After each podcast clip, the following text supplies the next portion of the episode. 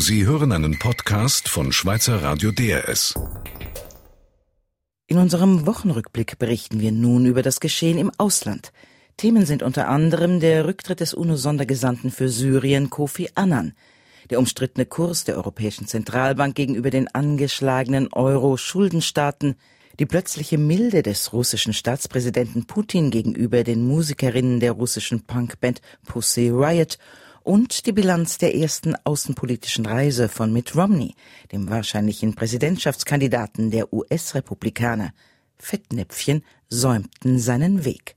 Am Mikrofon bei DRS4 News begrüßt sie Barbara Büttner.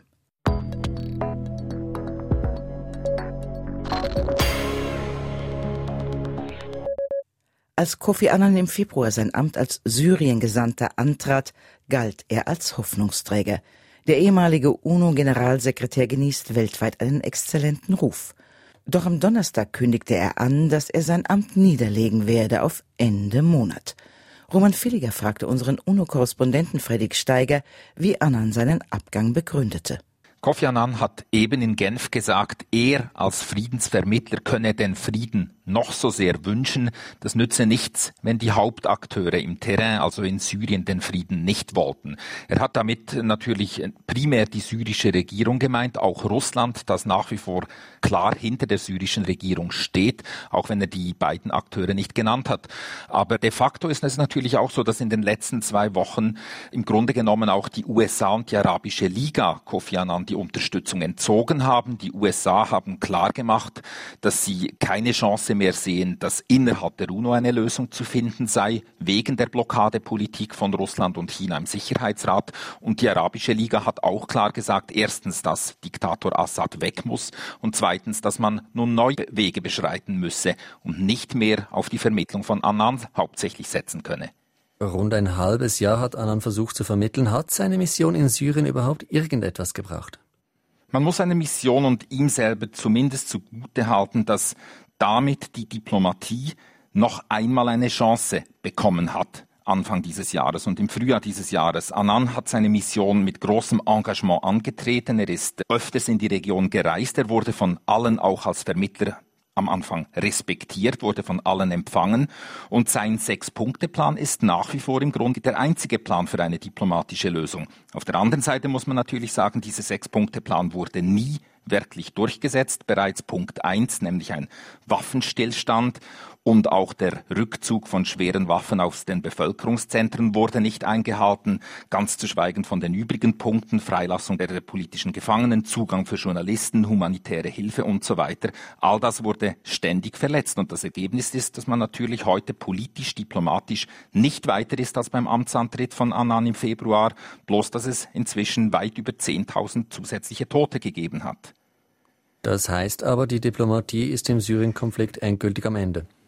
Im Moment und nüchtern betrachtet ist das sicher so. Das ist nicht Kofi Annan anzulasten, sondern zwei Hauptprobleme. Zum ersten den totalen Unwillen des syrischen Regimes einzulenken und nachzugeben, auch dem zunehmenden Unwillen der Teile, zumindest große Teile der syrischen Opposition auf die Diplomatie zu setzen.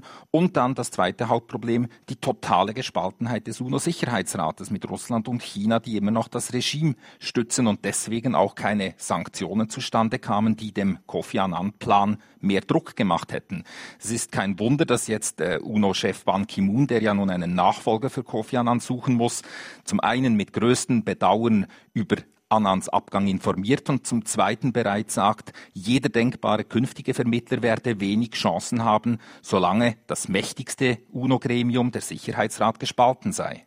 Nach Kofi Annans Rücktritt begannen die Schuldzuweisungen. Die USA kritisierten China und Russland und Russland beschuldigte all jene, welche die Aufständischen unterstützen. Hans Ineichen fragte am Freitag die Journalistin und Syrienkennerin Christine Hellberg nach den Reaktionen in Syrien selbst. Aus dem staatlichen Fernsehen wissen wir, dass das Außenministerium sein Bedauern ausgedrückt hat über den Rücktritt von Kofi Annan. Das verwundert nicht, denn der Einzige, der ja mit Annans Arbeit eigentlich zufrieden war, ist Präsident Bashar al-Assad. Denn sein Annan-Plan wurde ja über Monate von allen verbal unterstützt, aber durch keinerlei Strafmaßnahmen oder Sanktionen und deren Androhung umgesetzt. Und insofern hat dieser Annan-Plan eigentlich vor allem dem Regime mehr Zeit gebracht bei der Niederschlagung des Aufstandes. Und wie reagiert die syrische Opposition, die ja sehr zersplittert ist? Also die Aktivisten im Land haben Kofi Annan ja schon seit längerem abgeschrieben. Sie haben seinen Rücktritt entsprechend auch zynisch kommentiert. Zum Beispiel heißt es da, dass der beste Mann des Assad-Regimes nun aufhört und sie danken ihm dafür, dass er Assads Tötungsmaschinerie so lange Zeit ermöglicht hat. Das sind also die zynischen Kommentare von Demonstranten gewesen. Die Auslandsopposition bezeichnet das als einen überfälligen Schritt, da sie eben auch die diplomatische Lösung nicht mehr sehen in dem Konflikt und das ein offizielles Eingeständnis ist, dass der sechs Punkte Fünf-Punkte-Plan gescheitert ist. Sie fordert nun ein Engagement der internationalen Gemeinschaft außerhalb des Weltsicherheitsrates, namentlich die Staaten, die sich unter dem Namen Freunde Syriens zusammengetan haben, die sich also schon vor Monaten auf die Seite der Opposition gestellt haben. Die sollen nun also der Freien Syrischen Armee dabei helfen, das Regime mit militärischen Mitteln zu stürzen. Eine diplomatische Lösung scheint nach dem Annan-Rücktritt erst recht keine Chance mehr zu haben in Syrien. Heißt das, die Gewalt gerät nun definitiv außer Rand und Band? Ich denke, eine politische Lösung wird es in Syrien leider nicht geben. Und die aktuellen Kämpfe in Aleppo und Damaskus zeigen ja auch, dass beide Seiten zum Kampf entschlossen sind. Bashar al-Assad hat äh, selbst zur Entscheidungsschlacht aufgerufen. Er kämpft um alles oder nichts in Syrien. Und die Opposition ist hoch motiviert, denn sie fühlt sich ja ihrem Ziel, dem Regimesturz, näher denn je. Beide Seiten haben also überhaupt keinen Grund, irgendwie das politische Gespräch zu suchen oder einen Kompromiss zu suchen. Insofern werden die Kämpfe weitergehen. Sie werden sich sich wahrscheinlich verschärfen und es wird äh, ein weiteres Blutvergießen geben, bei dem vor allem natürlich die Zivilbevölkerung leidet. Sagt die Journalistin und Syrien-Kennerin Christin Hellberg. DRS4 News. Seit der Chef der Europäischen Zentralbank EZB vor einer guten Woche angekündigt hatte, die Notenbank werde alles tun, um den Euro zu retten, erwarteten die Märkte von Mario Draghi konkrete Schritte. Doch als Draghi am Donnerstag vor die Medien trat, blieb er vage. Die Notenbank sei bereit, Anleihen angeschlagener Staaten zu kaufen, aber nur unter der Bedingung, dass diese ein Hilfsgesuch an den Euro-Rettungsfonds stellten, sagte Draghi. War das nun der mutige Entscheid? fragte Evelyn Kobler den Wirtschaftswissenschaftler Peter Bofinger von der Universität Würzburg. Mir ist der Ansatz zu zögerlich. Man hängt weiter in der Luft. Und in Anbetracht der Unsicherheiten, die wir auf den Finanzmärkten haben, wäre mir eine klare, deutliche Aussage eindeutig wünschenswerter gewesen.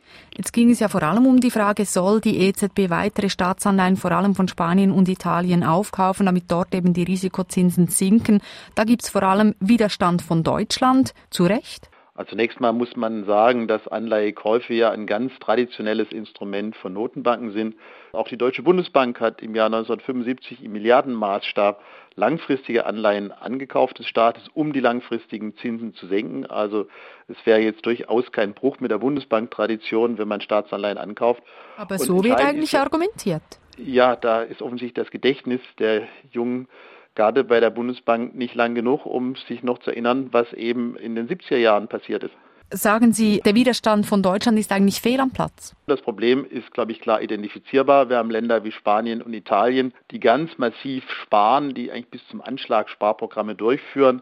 Im Fall Italiens ist ganz klar, das ist ein Land, das fiskalisch gar nicht schlecht dasteht. Das Staatsdefizit Italiens ist nach Deutschland das zweitniedrigste von G7-Ländern und trotzdem muss nur Italien fast viermal so viel Zinsen bezahlen wie Großbritannien, obwohl das Defizit von Großbritannien dreimal so hoch ist wie das von Italien. Das heißt, wir haben klare Störungen und diese Störungen sind kontraproduktiv, weil sie das Bemühen der Länder, ihre Staatshaushalte in den Griff zu bekommen, äh, unterlaufen. Und deswegen ist da aus meiner Sicht ganz klar bei dieser Störung berechtigt, dass die Notenbank eingreift und die Anleihenzinsen auf normales Niveau zurückführt.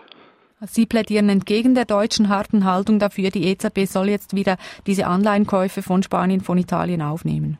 Ja, weil entscheidend ist, dass Italien und Spanien ja große Vorleistungen erbracht haben. Sie sind bereit zu sparen. Sie haben kräftige Einschnitte vorgenommen. Sie haben auch strukturelle Reformen vorgenommen. Und wenn die Märkte das nicht honorieren, dann ist das aus meiner Sicht ein ganz klarer Anlass, dass die Notenbank versucht, hier zur Stabilisierung der Situation beizutragen. Wie lange kann sich und wird sich denn Deutschland hier noch wehren? Ja, zunächst mal ist das ja ein etwas äh, merkwürdiges Verständnis von der Unabhängigkeit der Europäischen Zentralbank. Die Europäische Zentralbank sollte das tun, was sie für richtig hält und sich jetzt nicht nach einzelnen Regierungen richten, auch wenn das die Regierung Deutschlands ist. Denn Unabhängigkeit kann ja nicht bedeuten, äh, dass man nur das machen darf, was äh, die deutsche Regierung für richtig hält. Also wird Ihre Prognose nach Deutschland bald einknicken? Ich denke, es wird eine zusätzliche Verschärfung der Lage erfordern. Wir haben ja schon eine sehr instabile Lage, aber man kann sich jederzeit vorstellen, dass jetzt ohne ein klares Handeln der EZB, dass die Renditen wieder nach oben gehen, dass die Banken dadurch weiter destabilisiert werden. Und ich denke, dass mit einer weiteren Verschärfung der Lage auch in Berlin die Dinge nochmal neu betrachtet werden. Wenn man sich fragt, das Scheitern des Euro, wer kann das noch verhindern? Mario Draghi will ja da die, die Verantwortung ein bisschen der Politik zuschieben, hat man den Eindruck. Kann die Politik überhaupt ein Euro-Scheitern noch verhindern oder kann das letztlich eigentlich nur noch die EZB alles wieder ins Lot bringen? Ich denke, man muss da die Zeithorizonte unterscheiden. Kurzfristig ist die EZB die einzig handlungsfähige Institution in dieser Währungsunion, die eben auch eingreifen kann, wenn es zu massiven Störungen kommt. Aber und da teile ich die deutsche Haltung. Der Eingriff der EZB darf keine Dauerlösung werden. Es kann nicht sein, dass die Notenbank dauerhaft Staaten finanziert. Und deswegen muss auf diese kurzfristige Intervention der Europäischen Zentralbank die Bereitschaft der Politik folgen, die europäische Integration voranzutreiben. Wir müssen versuchen, hier ganz klar äh, weiterzugehen so weit zu gehen, dass man zum einen gemeinsame Haftung einführen kann. Das ist der einzige Weg, wie man die jetzige Situation fiskalpolitisch stabilisieren kann. Aber die gemeinsame Haftung bedeutet auch, dass man eine sehr viel effektivere gemeinsame Kontrolle über die Haushaltspolitik von Ländern mit unsoliden Finanzen bekommt. Das heißt, wir müssen sowohl mehr Kontrolle als auch mehr Solidarität bekommen. Und beides geht nur, wenn wir politisch einen großen Schritt vorangehen. Aber ist das wirklich realistisch? es ist die einzige Chance, die wir haben. Äh, wir können, glaube ich, nicht einfach so weiterwurschteln, wie wir das jetzt die letzten zwei Jahre gemacht haben. Das ist eine Lösung, die A, die Krise nicht wirklich bekämpft und es ist eine Lösung, die zu zunehmender Unzufriedenheit auch der Bevölkerung in Deutschland führt. Und deswegen, glaube ich, muss man klar die Alternativen offenlegen. Entweder zurück zur D-Mark, das ist der eine Weg, oder aber der Mut und die Bereitschaft, einen Sprung nach vorne zu machen, Integration so voranzutreiben, dass man diese Währungsunion fiskalisch auch stabil und finanzpolitisch auch stabil handhaben kann. Meint Peter Bofinger, Wirtschaftswissenschaftler und einer der fünf sogenannten Wirtschaftsweisen, die die deutsche Bundesregierung beraten.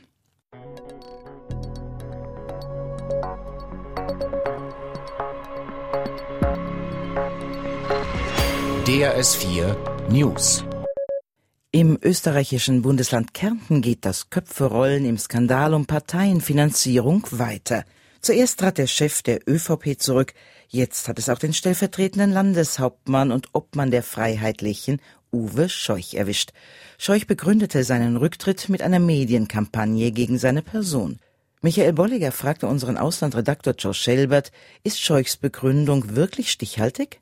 Wenn ich sarkastisch bin, ist das stichhaltig tatsächlich. Es gab eine in dem Sinn Medienkampagne gegen ihn, aber er ist nicht ein Opfer einer Medienkampagne, sondern die Presse hat einfach diese Geschichten quasi ausgegraben oder hat übers Parlament berichtet, weil da Fragen gestellt wurden. Und von dort her macht er sich ein bisschen zum Opfer wie ein kleiner Bub, der äh, sagt, äh, ich nicht, die anderen auch aber er war einfach nicht mehr zu halten und er weiß es selber auch, dass er nicht mehr zu halten war, weil in den meisten dieser Korruptions- und Parteifinanzierungsfälle in Kärnten taucht immer sein Name auf. Konkret, was gab es denn zu berichten?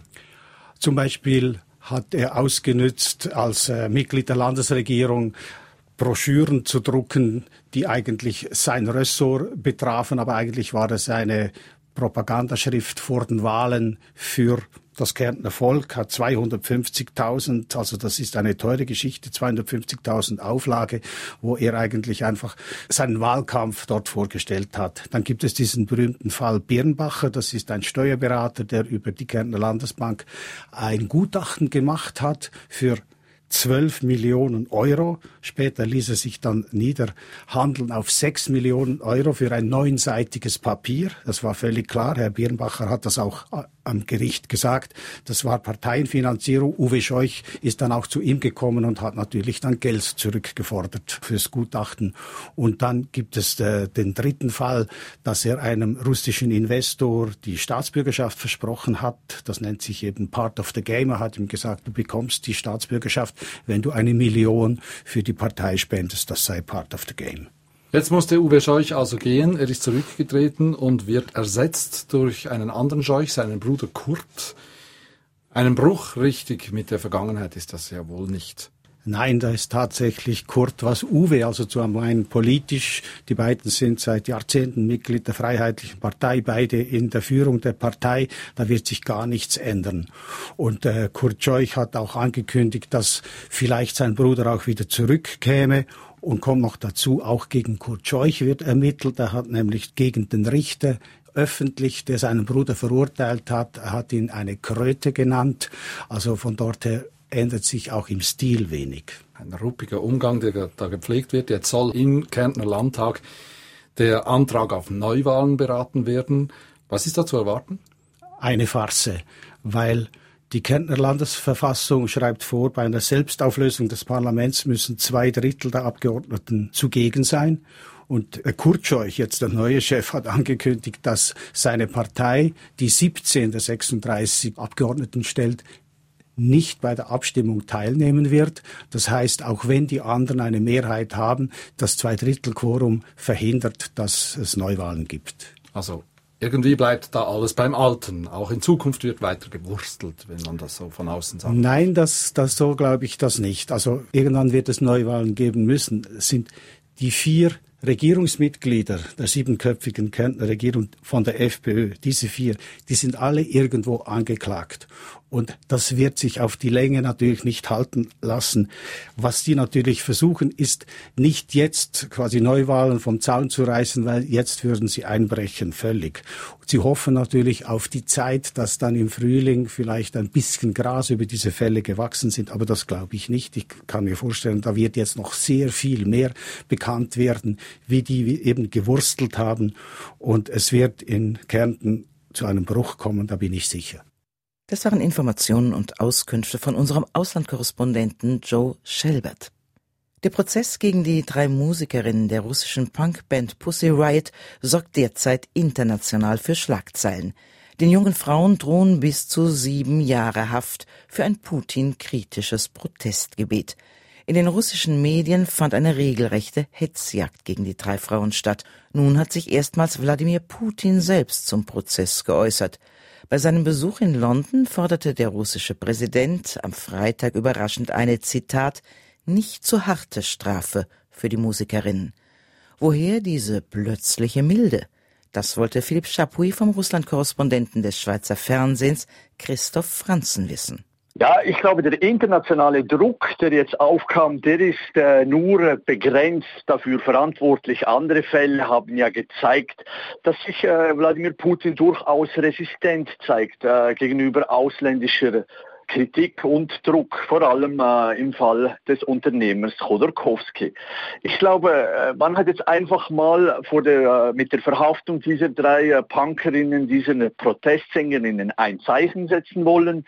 Und inzwischen ist man zum Schluss gekommen, dass wohl diese Frauen im Gefängnis äh, Russland mehr schaden, als wenn sie in der Freiheit sind. Ich glaube, der, der Grund ist da zu suchen. Also externer Druck, da sei Putin immun. Inwieweit gibt es internen Druck? Putin könnte ja auch verhindern wollen, dass sich immer mehr Menschen über Oppositionskreise hinaus mit diesen jungen Frauen solidarisieren. Ja, es ist sicher äh, teils auch so, aber auch hier würde ich sagen, dass dieser Druck äh, tragbar war. Es sind ja vor allem Kulturschaffende, es sind äh, liberale Bürger, es sind äh, einzelne Juristen, die das kritisieren, aber es sind nicht die großen Massen, die jetzt zum Beispiel für diese Pussereiz auf die Straße gehen würden. Ich würde sogar sagen, im Gegenteil, im Frühling hat ja die orthodoxe Kirche eine Art Gebetsstunde organisiert als Gegenreaktion auf solche Kultur kulturelle Angriffe und da sind weit über 50.000 Menschen anwesend gewesen. Das ist also für, äh, für Russland eine sehr große Zahl. Aufgrund der Anklage droht den Musikerinnen eine Haftstrafe von bis zu sieben Jahren. Jetzt fordert Putin ein mildes Urteil. Werden sich die Richter an die Worte des Präsidenten halten müssen? Ja, ich glaube sicher, dass man jetzt von einem milderen Urteil äh, ausgehen kann. Auch die Verteidigung, die spricht inzwischen von einem Wendepunkt in diesem Fall. Was ich aber nicht glaube, ist, dass es zu einem Freispruch äh, kommen könnte. Das ist ja das, was die Verteidigung äh, verlangt. Es ist bekannt, dass vor russischen Strafgerichten es sehr schwierig ist, einen Freispruch zu erreichen. Und als Beispiel kann man da die Richterin Marina Syrova erwähnen. Das ist die Richterin, die jetzt den, den Fall Pussy Riot führt. Bei ihr gab es von 180 Fällen vor dem Strafgericht nur einen einzigen Freispruch. Ich glaube, am Schluss werden alle versuchen, das Gesicht zu wahren. Ich kann mir vorstellen, dass es zu einer Verurteilung kommt, also dass, es, dass auch eine Haftstrafe ausgesprochen wird, aber die dann zum Beispiel äh, ein paar Monate sein wird, in etwa die Zeit, die die Frauen jetzt in, in Untersuchungshaft sitzen. Das würde dann heißen, dass sie nach dem Urteilsspruch eigentlich äh, gleich in die Freiheit können, weil sie ja die Zeit schon abgesessen haben. Aber wie gesagt, das ist im Moment äh, Spekulation. Es ist ja nicht das erste Mal, dass sich der russische Präsident zu laufenden Gerichtsverfahren äußert. Das spricht ja nicht gerade für die Unabhängigkeit der Gerichte. Ja, nein, das tut es tatsächlich nicht. Und als Beobachter hier vor Ort hat man immer wieder mal den Eindruck, dass es Urteile gibt, die einfach von außen oder man muss vielleicht sagen von oben bestimmt werden. Zeichen dafür ist zum Beispiel, dass die Urteilsbegründung der Richter teils eins zu eins die gleichen sind wie die Anklageschriften der Staatsanwälte. Also dass man sich nicht mal die Mühe macht, das irgendwie zu verdecken. Und äh, auch die Verteidiger, die sprechen hier immer wieder von politischen Prozessen, von äh, Einflussnahme durch den Kreml oder durch äh, andere Instanzen. Sagt SF-Korrespondent Christoph Franzen. Ed Miliband, diesen Namen sollte man sich merken, zumindest wenn man sich wie mit Romney mit dem britischen Oppositionsführer trifft. Dass Jerusalem nicht die Hauptstadt Israels ist, zumindest nicht aus Sicht der USA, sollte man auch wissen – Zumindest, wenn man wie Mitt Romney Präsident der Vereinigten Staaten werden will. Mitt Romney hat sich auf seiner Reise durch Europa und in den Nahen Osten Patzer und Pannen geleistet. Peinlich, aber schadet das dem Republikaner zu Hause? USA-Korrespondent Beat Soltermann zog am Dienstag die Bilanz der Reise. Romneys Reise ist eine echte Herausforderung für die Late-Night-Talkshows am amerikanischen Fernsehen. Die müssen sich ziemlich sputen, um die Realsatire, die ihnen der republikanische Präsidentschaftsanwärter Mitt Romney derzeit bietet, zu übertreffen. Conan O'Brien versuchte es so. Die Romney-Leute seien in Großbritannien immer noch mit der Schadensbegrenzung beschäftigt. Probably Romney's worst gaffe was when he visited Buckingham Palace and said to Queen Elizabeth, "You call this a house?" Die größte Panne, als Multimillionär Romney zur Queen im Buckingham Palast gesagt habe, und das soll ein Haus sein? Jimmy Fallon erzählte dem Publikum, Romney würde sich wehren. Er habe gesagt, er habe nichts als Respekt gegenüber den Briten, besonders gegenüber deren Monarchin Queen Latifah. He has nothing but respect for the people of England, especially their monarch, Queen Latifah. Queen Latifah ist bekanntlich keine Monarchin, sondern eine US-Rapperin. Mit Romney die Lachnummer. Diese Resonanz auf seine Auslandsreise hat sich der Kandidat kaum erhofft. Doch auch seriösere Beobachter wundern sich, wie es Romney schaffte, in jedes nur erdenkliche Fettnäpfchen zu treten. Sei es, dass er erklärte, die Israelis seien den Palästinensern aufgrund ihrer Kultur ökonomisch überlegen, sei es, dass er öffentlich ausplauderte, dass er sich mit dem Geheimdienst MI6 in London getroffen hat, etwas, was laut ungeschriebenem Gesetz niemand öffentlich zu sagen pflegt. Die netteren Kommentatoren in den USA vergleichen Romney mit George W. Bush, die fieseren mit Dan Quayle, dem Vize unter Bushs Vater, der nicht wusste, wie man das Wort Kartoffel korrekt schreibt. Romney trete als Geschäftsmann auf, der die Probleme analysiere und beim Namen nenne, statt als Staatsmann, der sich diplomatisch auszudrücken wisse und auch den übernächsten Schachzug vor Augen habe, versuchte heute Mark Halperin vom Nachrichtenmagazin Time im US-Frühstücksfernsehen Romneys komisches Verhalten zu erklären.